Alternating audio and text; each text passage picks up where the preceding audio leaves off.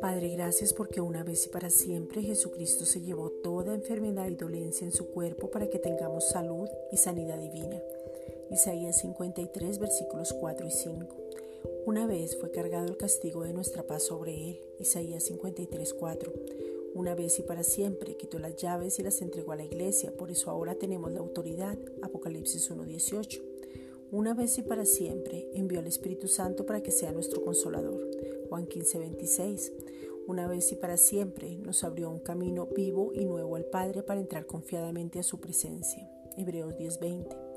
Una vez y para siempre, por medio de la obra redentora, nos dio la confianza para no temer. Romanos 3:24. Una vez y para siempre nos volvió al origen dándonos identidad y paternidad. Romanos 8:29. Una vez y para siempre nos dio vida, vida eterna y vida en abundancia. Juan 10:10.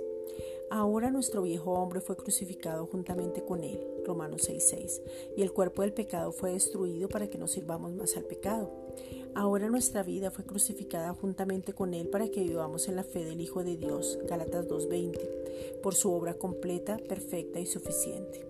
Ahora tenemos el ADN del Padre y podemos hablar, pensar y actuar como Él porque somos santos, justos, perfectos, verdaderamente libres y más que vencedores en Cristo Jesús. Efesios 1, versículos 4 al 5.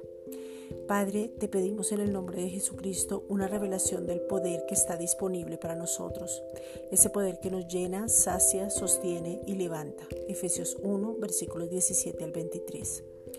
Padre, te pedimos en el nombre de Jesucristo que podamos tener un entendimiento más claro de la revelación de tu gracia, que podamos avanzar según este tiempo para recibir toda la herencia que ya está preparada para nosotros, que es Cristo, y tener revelación de lo sobrenatural y del amor del Padre.